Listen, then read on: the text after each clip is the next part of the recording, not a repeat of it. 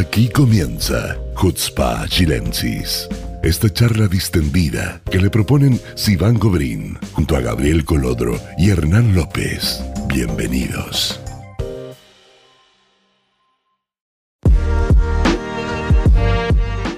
Bienvenidos a un nuevo capítulo de Hutzpah Chilensis, capítulo número 39. Ya llevamos 39 capítulos, nos estamos acercando a los 40, nos estamos acercando a los 40 sin crisis, ojo. Eh, bueno, eh, esta semana debo excusar por el momento a nuestra amiga Sivan que no nos puede acompañar en este preciso instante. Es posible que se sume durante el programa, eh, pero de nuevo nos tienen a nosotros machos eh, los micromachistas empedernidos. Eh, Hernán, ¿cómo estás? Estoy muy contento, no voy a hacer el spoiler, ¿por qué? Porque tenemos al lado nuestro a, la razón principal de mi alegría, pero eh, tengo un inicio de semana muy bueno. Uy, la razón principal de tu alegría. Me, encantó, me encantó la frase. Me encantó, la frase. Bueno, hoy día nos acompaña en este primer bloque eh, Ale Duques. Ale Duques trabaja con nosotros hace ya bastantes años, ha estado varias veces en el podcast, así que bienvenida de vuelta a casa, Ale. ¿Cómo estás? Hola, estimados machos patriarcales. Un gusto estar acá sacando el pecho por, las mujeres, por las Iván. Y, nada, no puedo evitar conmoverme por las palabras de mi estimado Hernán. La verdad me llegan a lo más fondo de mi corazón.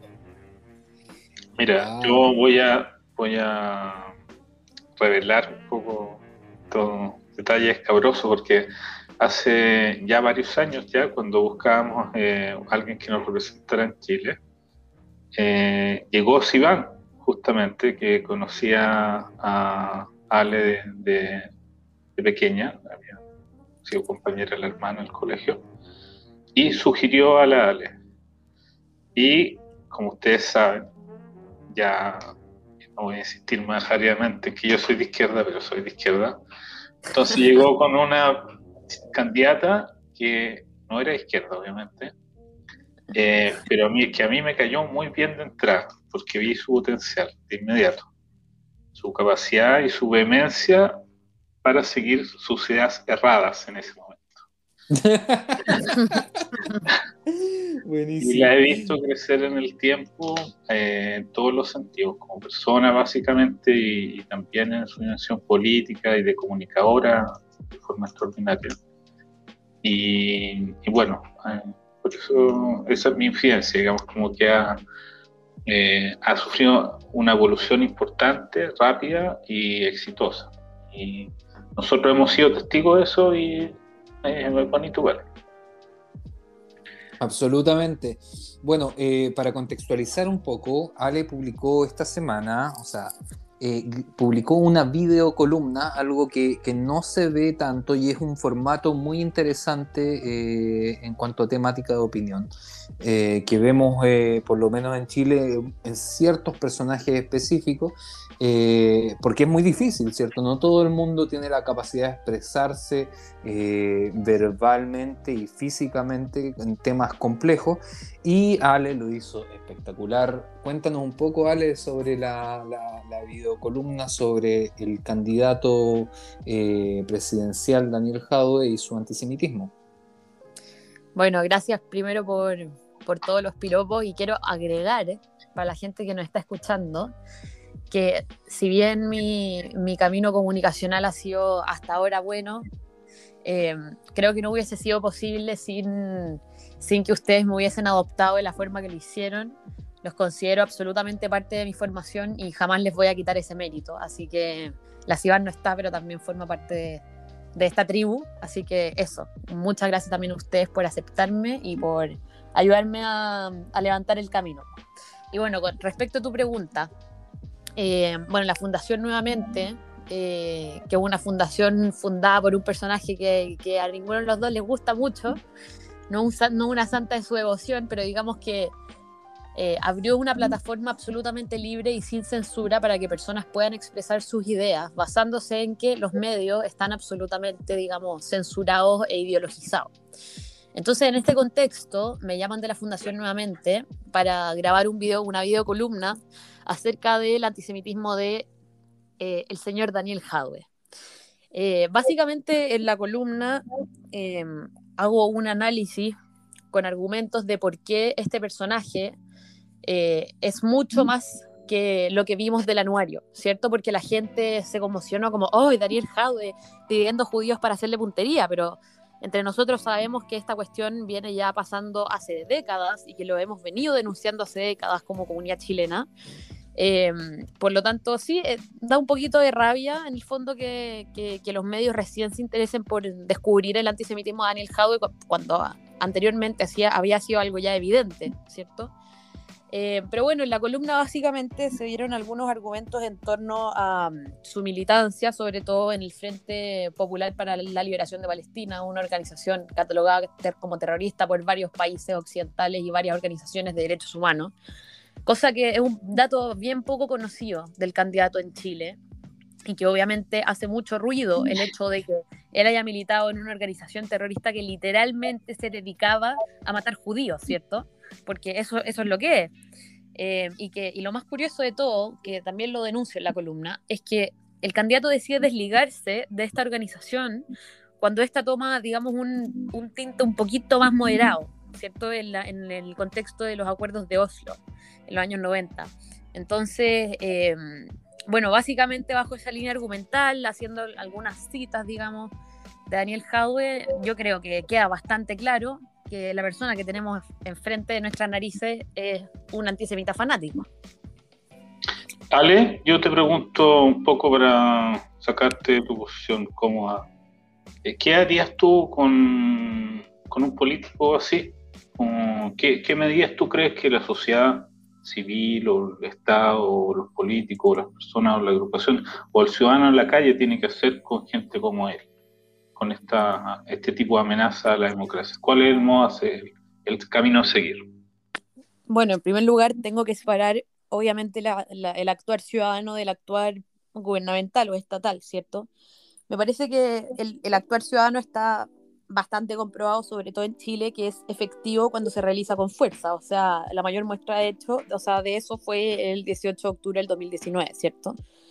Eh, entonces yo creo que en este caso el actuar civil debiese ser... Mira, no me gusta mucho la cultura de la cancelación y la cultura de la funa, ya porque siento que en cierta medida cuarta la libertad de las personas a expresarse. Sin embargo, creo que hay ciertas excepciones en donde sí lo estimo eh, ad hoc, o por más que nada por temas de transparencia y probidad, porque no estamos hablando de un personaje X, estamos hablando de una persona pública eh, que pertenece a la élite política hace ya varios años y cuando un personaje está en un puesto de poder, eh, o sea, se admite y la interpretación constitucional de hecho es que esta persona admite un mayor escrutinio eh, y publicidad respecto a las cosas que dice, las cosas que hace, con quién se junta, con quién no, etcétera. Por lo tanto, creo que técnicamente ninguna de las cosas que ha dicho está sancionada por la legislación chilena.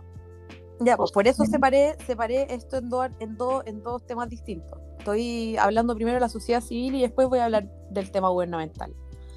Eh, la sociedad civil creo yo que debiese, aunque ya lo están haciendo en cierta medida, aprovechar el poder que tienen las redes sociales para esto. Yo creo que Daniel Jaude realmente, y que esto quede como cita célebre porque es de las pocas veces que lo voy a decir en mi vida, que Daniel Jaude debería quedar cancelado, a lo menos por la gente.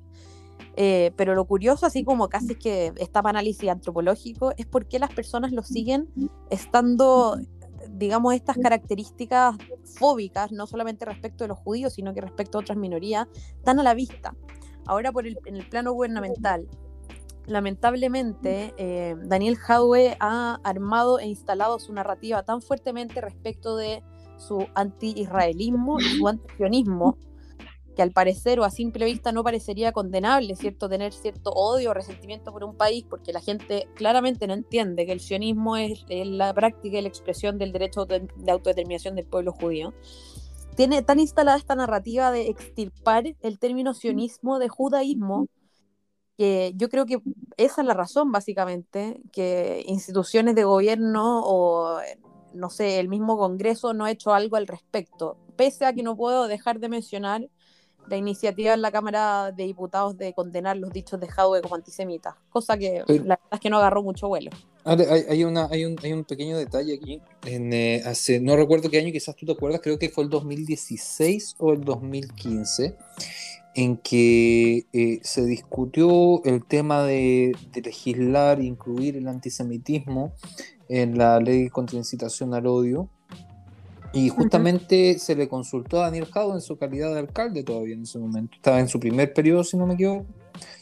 Eh, como alcalde de Recoleta se le consultó sobre esto, eh, por hablando de incluir el antisemitismo. Ni siquiera estamos hablando de antisionismo, de ningún otro concepto que quieran derivar o, eh, digamos, sacar de contexto para alejarlo del concepto de antisemitismo. Pero no solamente él, sino que otros candidatos, como hoy día Gabriel Boric, tampoco estuvo de acuerdo con incluir el antisemitismo en la ley contra incitación al odio. Bueno, Entonces, la mayoría de la gente de los parlamentarios no estuvieron de acuerdo, por eso no se integró. Claro, pero ah, hubo algunos, algunos personajes insignes, digamos, que yo recuerdo que se les preguntó directamente y, estuvieron en desacuerdo. Eh, ¿cuál, ¿Cuál es la razón, crees tú, digamos, de que, de que, alguien podría estar en desacuerdo de rechazar el antisemitismo eh, en nuestros días, digamos? Bueno, eso muestra claramente que la narrativa que venía diciendo ya yo es completamente falsa, porque en realidad Daniel Jaube reiteradas veces ha dicho, o sea, en público o en, o en televisión directa, que no tiene un problema con los judíos, que de hecho él tiene amigos judíos, que tiene muchos judíos que están en contra del Estado ocupacionista e imperialista de Israel, pero aquí se le cae todo el argumento, porque en el minuto en que tuvo que dar la voz por esos supuestos judíos que él protege, no lo hizo. Entonces eso finalmente es otra evidencia más del antisemitismo y judeofobia de Daniel Jaube, Gabriel Boric y otros personajes públicos. El hecho de que no hayan sido, digamos, capaces psicológicamente de, separar ambas cosas en su cabeza y decir ahora estoy votando por antisemitismo, no por antisionismo. O sea, es, como te decía, es una evidencia más de que este personaje no es un personaje solamente antisionista, sino que ese antisionismo nace de una judeofobia. Oye, tú mencionaste algo que es, importante y que también hoy día se, o en se ha puesto de moda a conversar, ¿no? que es esta sensación de que eh, lo que está ocurriendo en Chile hoy, esta transformación social, eh, está teniendo como un relato paralelo, un relato subterráneo en lo que tiene que ver con el desarrollo del antisemitismo. Y ayer, creo, salió, se publicó una carta de em, una pareja, un alemán y una descendiente alemana, la, no me acuerdo el nombre de pila, pero apellido Apellido Dor. Claro, apellido Dor, la hija de Otto Dor. Em, es un psiquiatra hiper famoso y conocido en Chile. Claro, Premio, Nacional de Medicina. Constanza. bueno, y ellos hacían referencia a algo que también habíamos conversado en los Jutpat Chilense hace un mes atrás, para que no digan que no estamos dos pasos adelante. Esta sensación de que lo que ocurre en Chile es un poco, eh, o tiene algunos elementos de la Europa pre-nazi, en términos de que hay un aislamiento de los judíos, hay una normalización de la, de la eh, tendencia antisemita, hay un silencio, un silencio, un silencio generalizado frente a este, estos elementos. ¿Qué piensas tú? ¿Hay algo de esto? ¿Se, lo sientes tú allá desde, desde Chile? Eh, Yo siento que sí. Yo siento que sí, eh, creo que se está volviendo a caer en el juego de acusar a los judíos de esta especie de, doble lealtad y lo voy a decir en un, ejemplo súper banal, pero que es fiel reflejo de esto. Cuando recién entré a la universidad, o sea, hace cinco años atrás, mis compañeros desde la ignorancia, digamos, personas que hoy en día son amigos míos, netamente desde la ignorancia, me preguntaban típica pregunta ya, ¿de qué colegio saliste? Yo, del colegio hebreo. Ah, entonces eres judía. Sí. Pero no entiendo. ¿Judía, judía? Yo, sí, pero ¿eres chilena? yo como, sí, nací en Chile. Ah, pero ¿cómo? Ya, eso em, desde, la, desde la ignorancia, como esa pregunta así como más naive, lamentablemente hoy en día se ha vuelto en una realidad. Se nos acusa directamente de, esta doble lealtad, súper parecido a lo que hicieron los nazis en su momento. Digamos, nos, nos acusaban de, de doble lealtad eh, digamos, apuntándonos con el dedo luego de las catástrofes que generó el Tratado de Versalles en 1918, después de la Primera Guerra Mundial, tratándonos como de, esta, mm, de este grupo migrante extranjero que fue responsable de, de esa puñalada por la espalda a la nación alemana.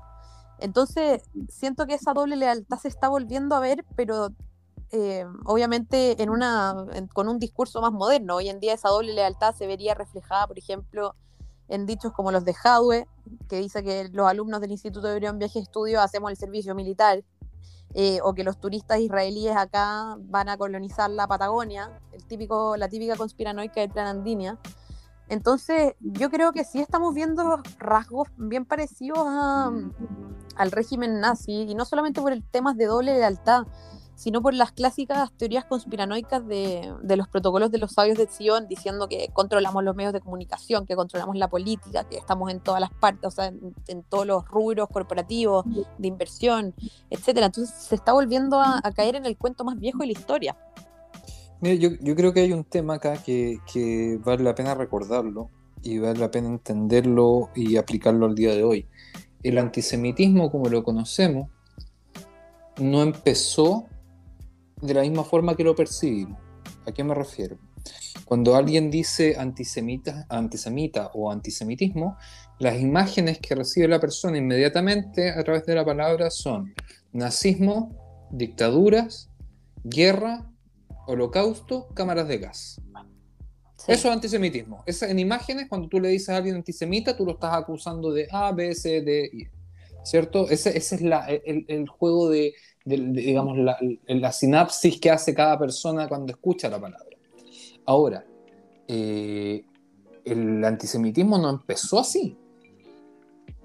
El antisemitismo no empezó con cámaras de gas ni con campos de concentración. El antisemitismo empezó con asignarle un desde el gobierno, desde la autoridad, desde el poder a un cierto grupo de personas que casualmente eran judías. Entonces, ¿cuál es la diferencia si analizamos el sionismo hoy día, como Jaude dice que se declara antisionista en la comunidad? No, perdón, no te entendí eso que dijiste. ¿No me entendiste? qué? Asignar un una, común denominador a un grupo específico, que curiosamente siempre es el judío, en el caso del, nazismo. Una, acusación. claro. Pero lo estás aglutinando, lo estás aglutinando desde un punto de vista no social, sino que de poder, en un concepto determinado. Ellos son semitas en su momento, eh, por algo el concepto es antisemita y no antijudío, se, se, se, denominó que ciertas personas eran semitas y hoy día se denomina que ciertas personas son sionistas, ¿cierto? Entonces Jaude hace la diferencia entre judío, para no decir judío, dice sionista. Claro, como que cambia la nomenclatura de la narrativa ahora. Claro, porque si tú dices, no, esto, yo estoy en contra de los judíos, en el fondo toda la imagen que llega es la culminación del antisemitismo. Cuando dice está contra los sionistas, ah, es distinto. Claro, porque el sionismo bajo esa narrativa es un movimiento político, extirpado absolutamente la identidad judía. Pero, pero de cierta forma, en el fondo estamos hablando de solamente calificativos, no estamos hablando del del, core, ¿cierto? No estamos hablando del núcleo eh, de, del tema. O sea, ¿cómo defines hoy día a una persona sionista? ¿De derecha, de izquierda, qué sé yo? En, los años 20 eh, y 30, ¿cómo definías a una persona sionista, una persona semita en Europa? Por el idioma. Por el idioma, sí. Por el idioma y por el, y por el círculo cultural.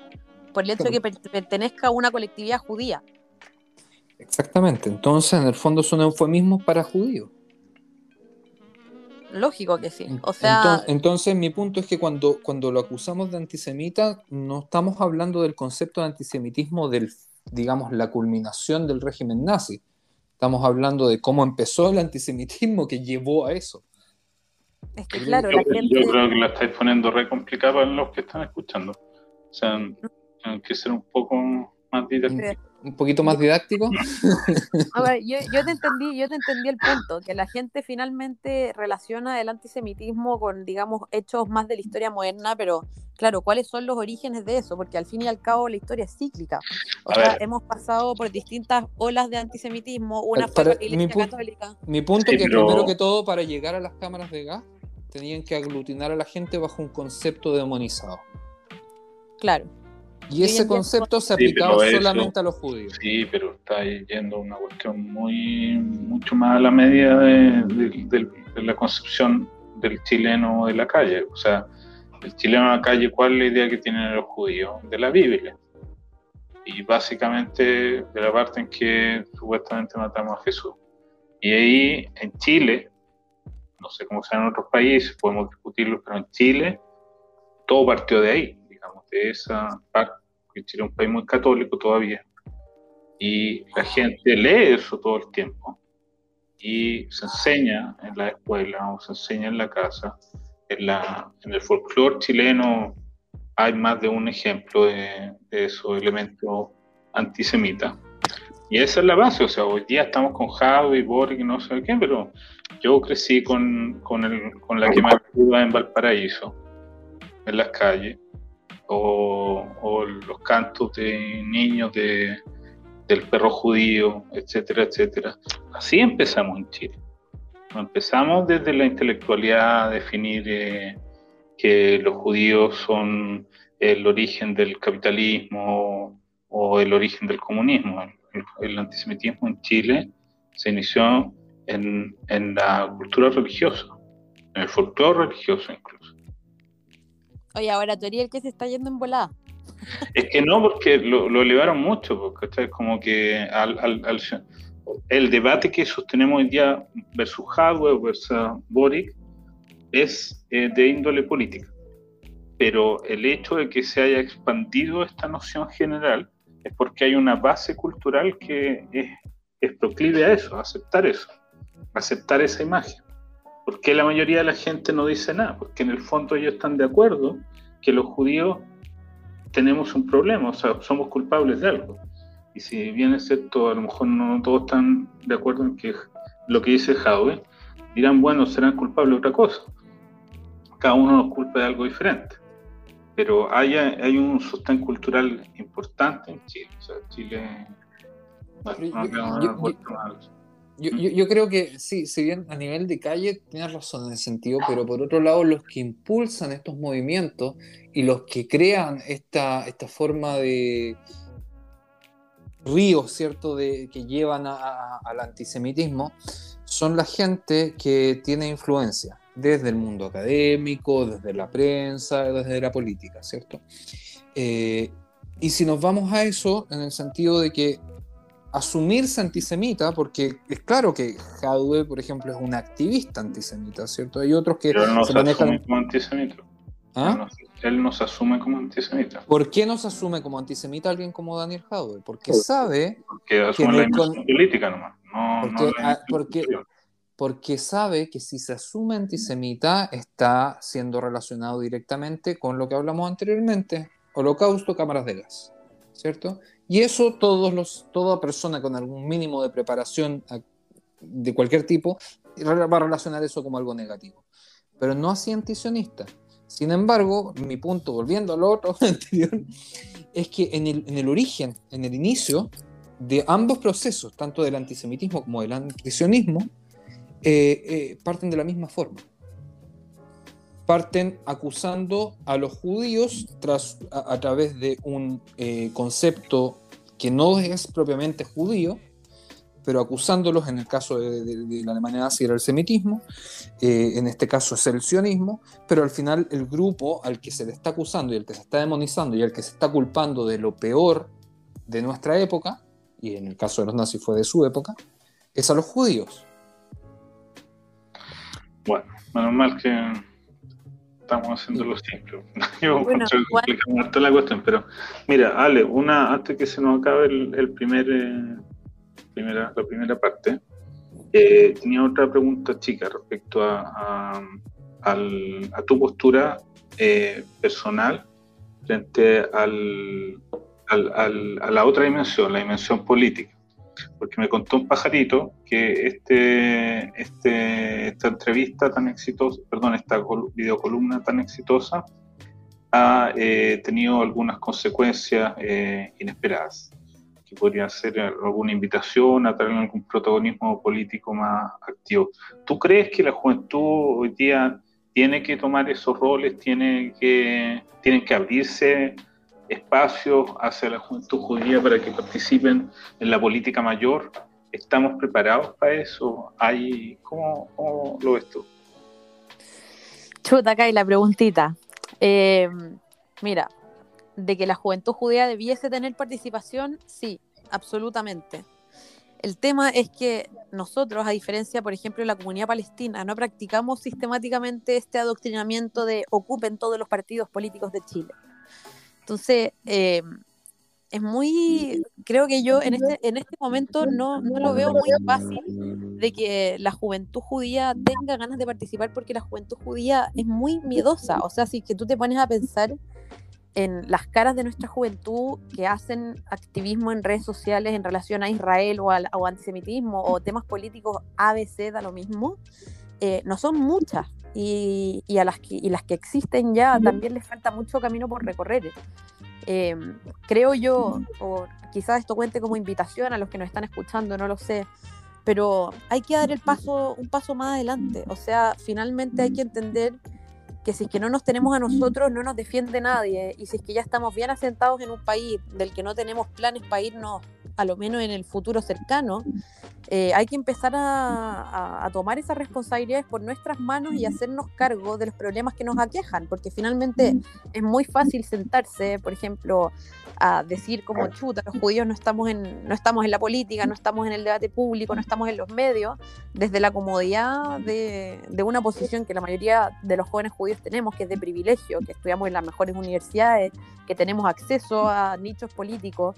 Em, es muy fácil sentarse, sentarse en esa posición de privilegio y simplemente ver cómo el mundo arde sin hacer algo al respecto. Y de que estamos preparados, yo creo que lamentablemente no. Yo creo que el grueso de la juventud judía lamentablemente no está preparado. Y no en temas de contenido necesariamente, sino en temas de diálogo, de narrativa. Em, al joven judío del hebreo, cuando sale de cuarto medio, su primera interacción con gente no judía en la universidad. Entonces, como que eh, la burbuja en la que nos criamos nos cuesta un poquito eh, empezar a relacionarnos con el mundo público. Y creo que somos pocos los que, los que, nos, los que logramos romper esa burbuja desde muy antes.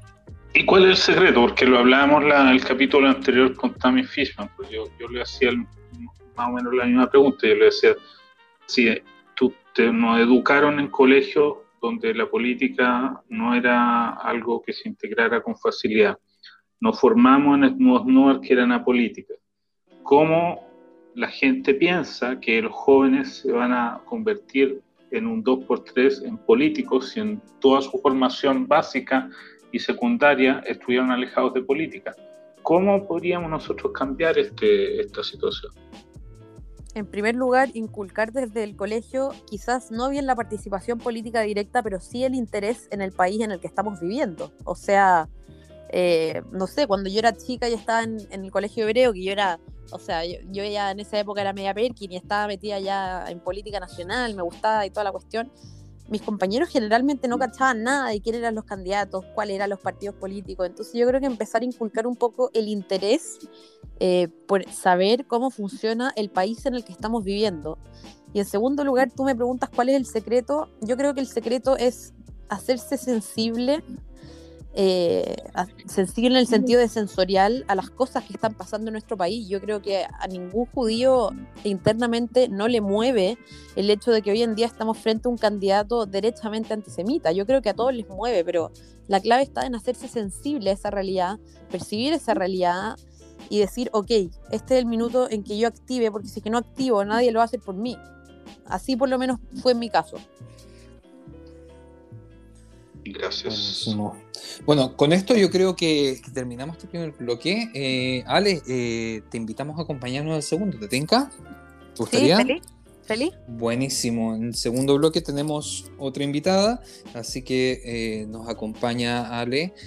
ustedes, amigos que están en casa, asumo que por esas latitudes hace algo de frío, así que aprovechen de hacerse un té, un café, como siempre dice Sivan, y nos vemos en el segundo bloque. No se vayan.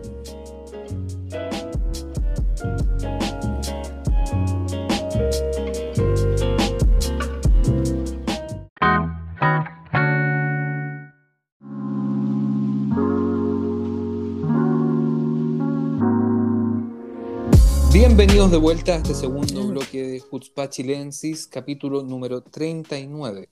Eh, tenemos una nueva invitada, como les contaba anteriormente, Ale nos sigue acompañando en este bloque, eh, pero queremos conversar con Claudia Wolf. Claudia Wolf es psiquiatra de la Universidad de Chile, pertenece a la Sociedad Chilena de Psiquiatría y eh, desde el plano universitario ella ha experimentado eh, periodos bastante complejos para la vida judía en Chile, como fue eh, la segunda intifada, y por eso queríamos comentar algunas cosas de cómo el antisemitismo, que, que, hay un aumento en los últimos años, y por, por algo lo hemos estado tocando, afecta desde el plano de salud mental. Así que, Claudia, bienvenida a Jutzpah Chilensis. Muchas gracias. Eh, primero que nada, mencionar que esta invitación surge a raíz de, una carta muy eh, noble y valiente que escriben dos miembros de la comunidad eh, alemana en Chile, no sé si ya lo habrán mencionado en el programa, y de los cuales uno de ellos es un psiquiatra. Por eso también eh, se agradece la sensibilidad de que personas de la salud mental, además de personas que tienen una visión eh, universal en el sentido que vienen de otros continentes, de otras culturas, hayan escrito una carta en apoyo al, proceso de antisemitismo y tan empático hacia la comunidad judía de Chile. Eso quería partir diciendo. Buenísimo. Bueno, eh, Claudia, cuéntanos un poco cómo ha sido tu experiencia eh, desde eh, frente al antisemitismo chileno, tanto en, tu, juventud, ¿cierto? Mientras estudiabas, y cómo has visto su evolución, digamos, desde, desde un área médica, digamos. que quizás es distinto a como la conocemos nosotros, ¿cierto? Que, siempre escuchamos más de, de, cómo se vive el tema en áreas, digamos, más humanistas. Eh, donde han tenido mucho éxito las campañas BDS y, otras campañas eh, antisemitas. Pero cuéntanos un poco, ¿cómo se vive esto desde el punto de vista eh, de las áreas de medicina en las universidades? Eh, yo puedo hablar por mi experiencia, bueno, eh, en la Universidad de Chile, en mi pregrado eh, y mi magíster de salud pública en la Universidad de Chile. Posteriormente yo, yo tuve la especialización en la Universidad Mayor y trabajé mucho tiempo en el hospital público. Yo diría, pero esto es una opinión personal, que en general existe un ambiente más de centro izquierda, progresista en el mundo médico en particular en el mundo de la Universidad de Chile. Éramos muy pocos alumnos judíos en medicina, pero contados con un dedos, pero en general había un ambiente, es un ambiente laico, pero cuando habían experiencias, por ejemplo, la intifada, sí era totalmente normal ver eh, propaganda antijudía directamente en la sala de clase. A mí mi experiencia puntual que incluso me tocó que mails, mails para eh, conversar entre o mandarse material entre compañeros se usara para mandar información anti-Israel, ¿verdad? Pero yo lo que me tiene esperanza en todo caso, eh, por un lado, es que existen grupos de docentes eh, judíos que se están eh, motivando por, por, juntarse. Específicamente, yo sé la experiencia de, los, de la agrupación de docentes judíos de la Universidad de Chile, y ellos dicen que desde un par de años a la fecha han tenido acercamientos hacia rectoría respecto a que el eh, BDS y otros temas de, antisemitismo no se han instalado a nivel universitario y comentan que hay un, camino abierto para llegar hasta la rectoría.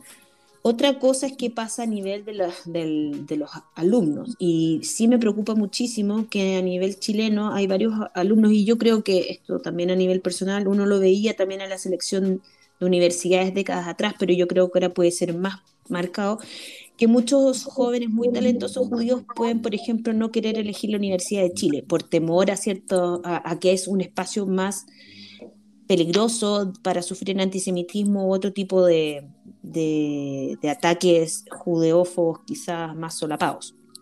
Me preocupa entonces que haya fuga de, de grandes eh, eh, eh, mentes, por decirlo de alguna manera, o que docentes decían lisa y llanamente no trabajar en ciertas universidades por la cultura cancelación, suma, más eh, la intolerancia que hay actualmente instalada en, la lógica de los discursos chilenos, ¿verdad? Y que eso los haga replegarse a ciertos espacios más, de más cuidado. No sé si me explico Oye, Claudia, una, una, pregunta, mira, porque el, tema del antisemitismo y del BS académico lo hemos tocado muchas veces en este programa.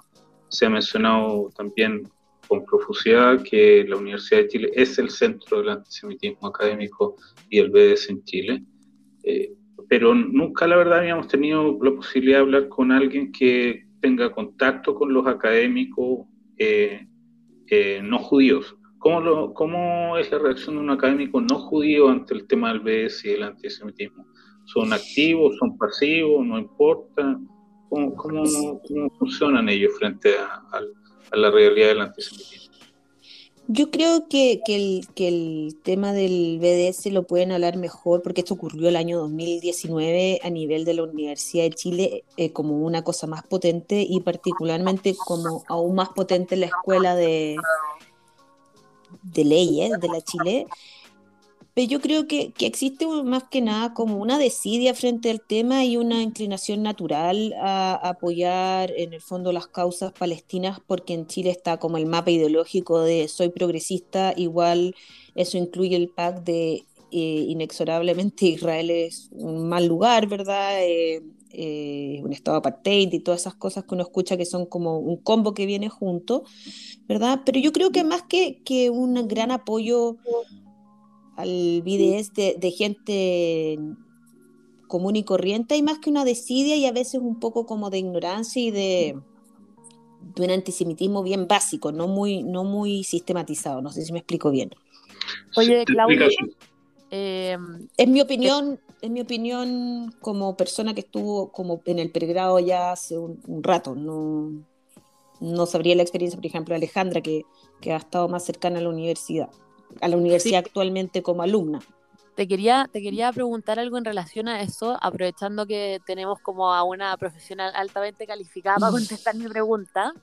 Eh, generalmente el BDS o el antisemitismo, la gente que se suma a este tipo de banderas de lucha, eh, normalmente anterior era gente que, que, lo hacía desde la ignorancia, pero hoy en día vemos a toda una élite intelectual y académica que se está sumando, digamos, al movimiento BDS. Y tú como, desde una perspectiva como quizás psiquiátrica, yo creo que igual te has sentado como a analizar o a pensar de por qué este fenómeno está ocurriendo.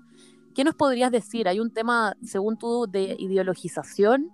Eh, ¿Un tema de catarsis personal con la causa palestina? ¿O algo así? ¿En, en Chile? En Chile, en el ámbito académico, culto. Bueno, mi expectativa es poder llevar esto a, estudios más, más, estructurados, pero en una conversación como esta, eh, que es inicial, yo creo que, que por esto que hablaba yo de que ciertos mapas ideológicos están muy mezclados, ¿verdad? Entonces, acá en Chile es muy bien visto eh, ser progresista en ciertos nichos, ¿verdad?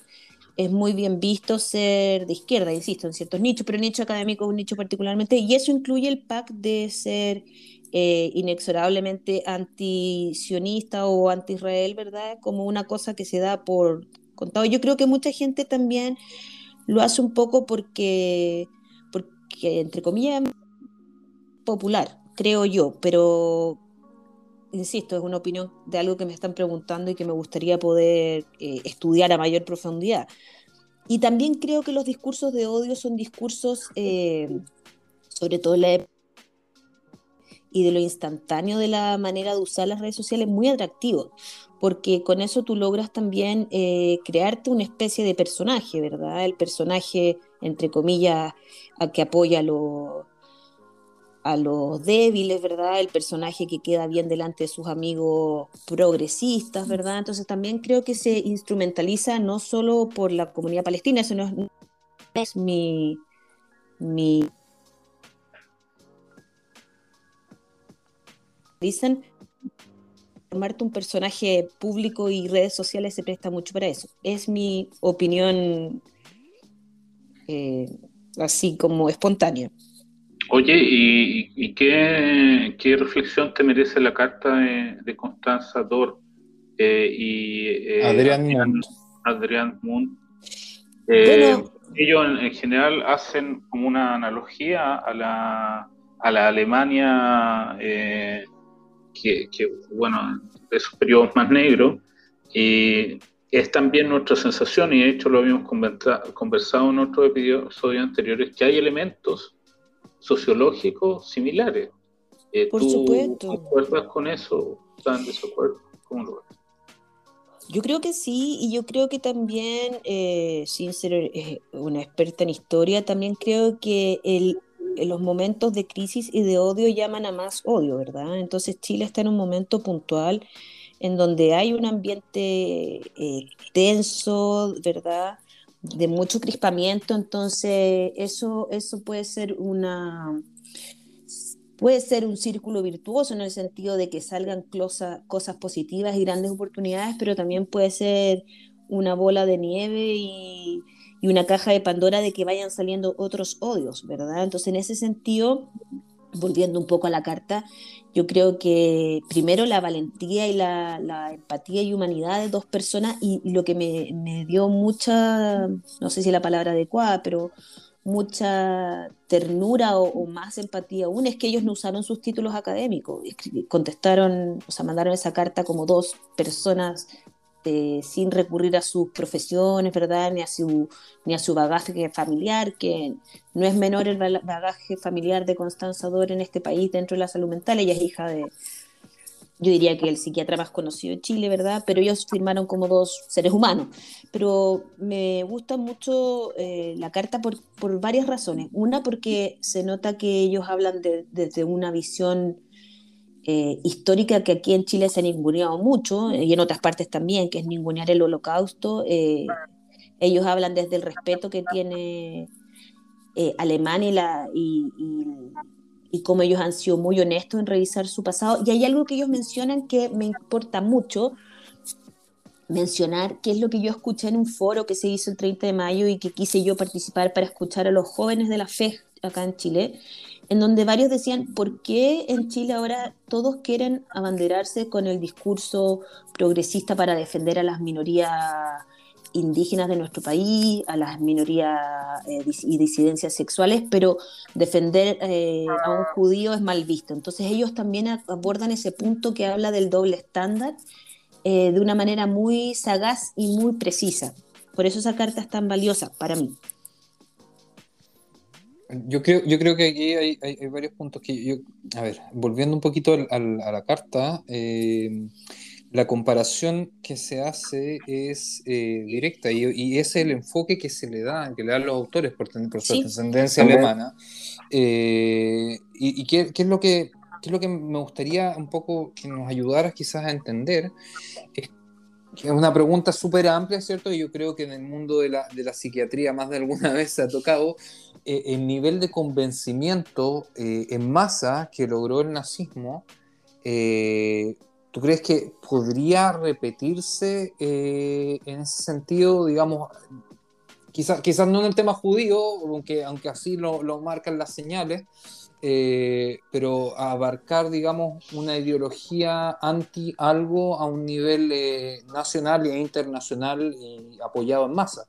Eh, yo no sé si, si, tú específicamente eres experta en el tema, pero me imagino que es algo que, que se, debe haber, se debe abarcar en, el, en tu área, ¿no?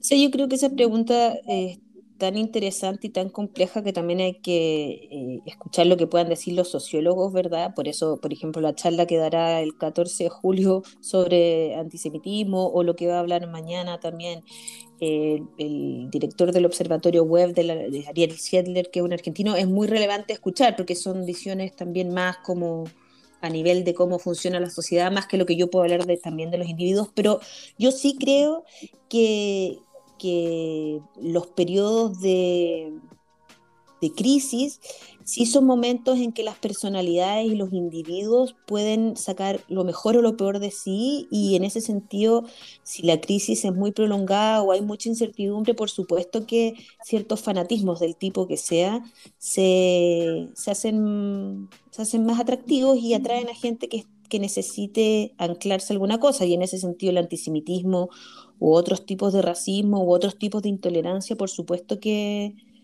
que pueden prender como pasto seco. A nosotros nos convoca el tema del antisemitismo. espero no creer que lleguemos a eso como la Alemania nací en Chile, pero los humanos tenemos potencial de gran de grandes cosas y de grandes somos de luz y oscuridad y creo que ese potencial nunca hay que desestimarlo.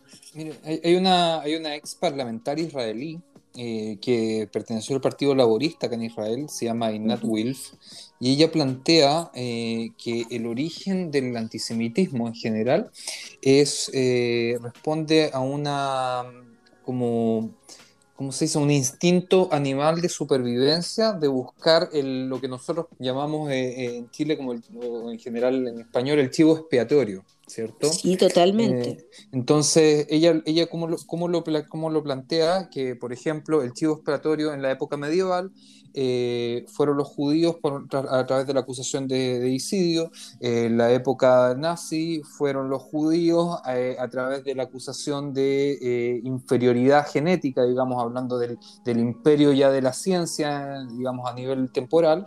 Y eh, en nuestra sociedad, lo que ella denomina el imperio de los derechos humanos, eh, nosotros caemos en esa denominación de sionistas, digamos, ligando a Israel desde su día uno a un concepto de imperialismo, apartheid y genocidio, ¿cierto?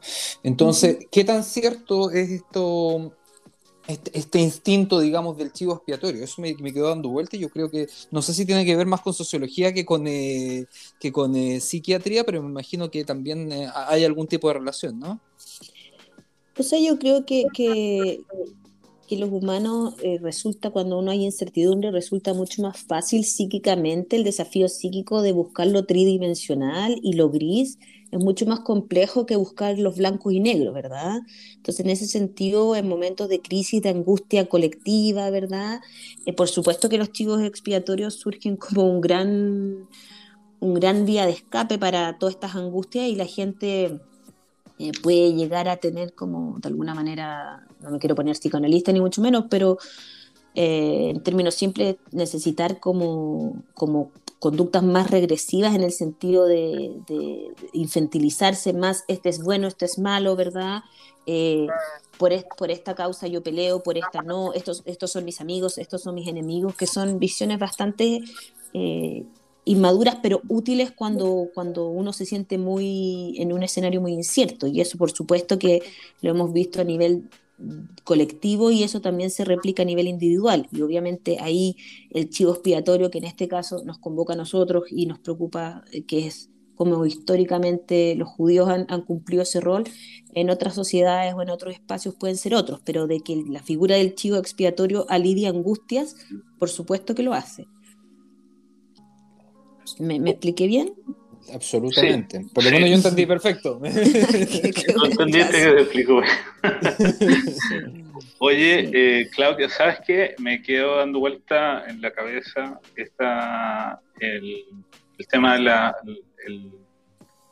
de la expansión de esto a toda la sociedad y porque nosotros en, la parte inicial hablamos mucho de Jadwe, como, hemos concentrado mucho esto en, con personas específicas, pero cuando se iniciaron todos los debates de la Convención Constitucional, yo vi muchas imágenes, por ejemplo, gente con kefioto, con mascarilla, con la causa palestina, eh, como muchas imágenes, como muchos símbolos de eh, empatía hacia la causa palestina, como que ya una cosa, como tú mencionaste, que está eh, instaurada en, por lo menos en ese, en ese sector. Ahora, lo que yo no había visto todavía tan instaurado era un lenguaje antisemita. Y cuando esta señora Loncón fue nombrada presidenta de la convención, con Gabriel nos dedicamos a revisar un poco su historial y encontré esta frase. Mira, quiero que la escuche y me digas lo que piensas. Dice Elisa Loncón. Eh, no es una guerra, sino Israel asesinando a los palestinos. Puros cherufes enfermos de beber sangre. Esto lo hice en el contexto del, conflicto de Gaza. Cherufe, traduce, cherufe primero. Ah, voy a cherufe, lo tuve que buscar, tuve que preguntar qué era que era un cherufe, pero un cherufe es un diablo que es antropófago eh, y que es responsable de muertes y calamidad. O sea, lo leo de nuevo para que se entienda, no es una guerra, sino Israel asesinando a los palestinos, puros cherufes enfermos de beber sangre. eso es una frase de la presidenta de la Convención Constitucional. Eh, del 2014, eso sí, pero es la misma persona. Ahora, el juego de esas imágenes para mí es como súper, me, me, retrotrae imágenes súper medievales. Sí, sí. Y también eh, yo he escuchado académicos que, que respeto mucho que hablan, que han hablado acá, y eso yo, yo creo que sí es una maravillosa oportunidad que nos ha dado la, la pandemia de usar estas vías de las redes sociales y toda esta plataforma online.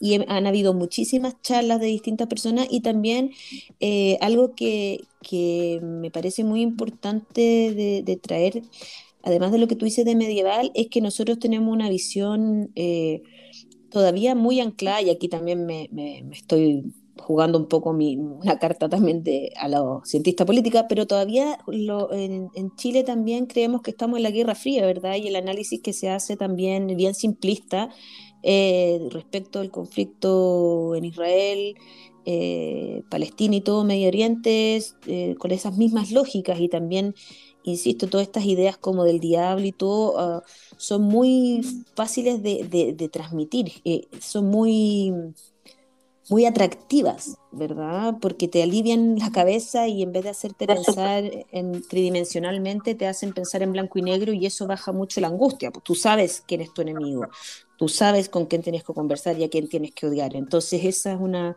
solución mucho más fácil que, que decir aquí hay matices, etcétera. Entonces yo creo que ese es un, un desafío muy importante ahora en Chile que tratemos de volver a, al diálogo, al diálogo respetuoso y al diálogo de los matices, que al menos se está instalando peligrosamente un, un, estilo más bien hacia lo contrario, ¿verdad?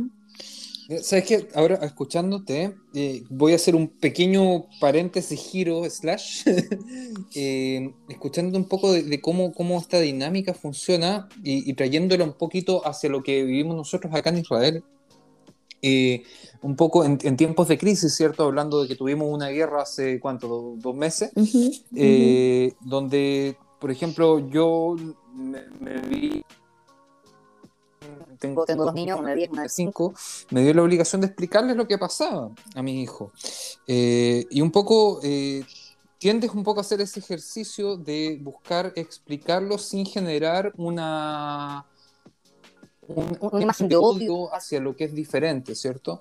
Porque claro, uh -huh. o sea, tú, tú, un niño de 10 años ya, que ya ve las noticias, tienes que explicarle que es, por ejemplo, el movimiento terrorista jamás, pero al mismo tiempo tienes que eh, digamos, matizar el tema, cosa de que eso no vaya a derivar en un odio intrínseco a lo árabe o a la población exacto, árabe. Exacto. Entonces, entonces nosotros también eh, en, ese, en ese tipo de crisis, eh, y, es, y, es, algo que hemos vivido también últimamente, eh, buscar esos matices se hace muy, muy, muy difícil. Y, y, y, en el fondo está un poquito curado de espanto porque, porque no, nos toca más, más seguido. pero, pero sí, o sea, me, hizo clic eso como del, de, de, de, del discurso simplista versus la explicación más compleja. Eh, Hernán, no sé si tú tienes algún tipo de, de observación respecto a eso. Mira, no, eh, no, la verdad que específicamente sobre eso no, y como en honor de que no nos queda mucho tiempo, y sí me interesaba preguntar algo específico con la salud mental de, lo, de la uh -huh. comunidad judía de Chile. ¿Por qué? Porque nosotros, si bien es cierto, estamos acá a 15.000 kilómetros de distancia, estamos muy cerca en, en, el trabajo y en las emociones que, que ellos tienen. Eh, y, y, mi sensación es que con el correr de los tiempos y con la complejización esta y el desarrollo de, de, del antisemitismo, hay un, un, una fuerte angustia, muy tremenda, digamos. Sí. Como una sensación de que hay que arrancar por algún lado, de que todo está mal, de que. Y, y, y, es tanto que llegan como a paralizarlos. O sea, de hecho, la mayoría de la gente como que no hace nada, como que se queda ahí eh, paralizada por el miedo. Y por eso es que yo creo que nuestra principal responsabilidad como, bueno, profesionales de la comunidad es enfocarnos en los espacios que son de la gente que, que, está más expuesta y a mi juicio el espacio académico uno de los más expuestos porque ahí se dan grandes luchas, ¿verdad? Eh, en personas que además los jóvenes lo están pasando mal porque están viviendo su vida universitaria de una manera anómala online. Entonces, si tu experiencia de universitaria ya partió o ya está siendo anómala porque estás sometido a, esta a esta vida online y más encima de eso tienes que agregarle la capa del de, antisemitismo, ¿verdad? Es muy complicado.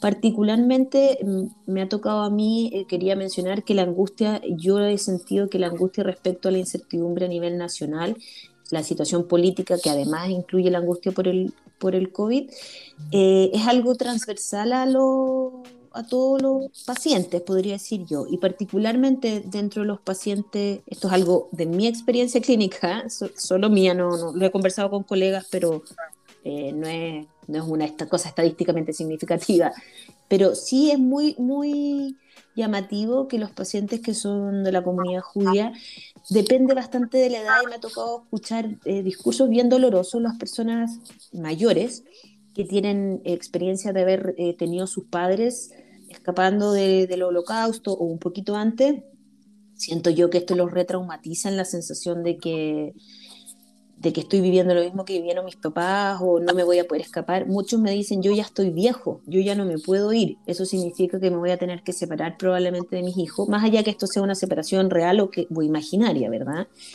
Eh, muchos eh, han sentido también, bueno, falta de solidaridad o de sentirse poco, poco apoyado por la sociedad. Y me ha tocado, pero basada en un N muy chiquito, ver a los más jóvenes en una postura como, como pensando que si yo me quiero bancar esto, más bien me quiero ir y hacer aliado o, buscar otros espacios.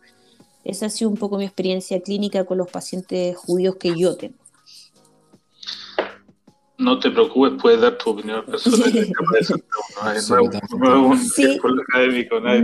Sí, solamente que uno tiene como la costumbre en la, en la, medicina de hablar de la medicina basada en la evidencia, entonces por eso como que tengo ese, ese afán de, de, hablarlo cuando, de Cuando fue como anteayer un connotado hombre de la ciudad internacional me trató de que yo era un súper poco serio.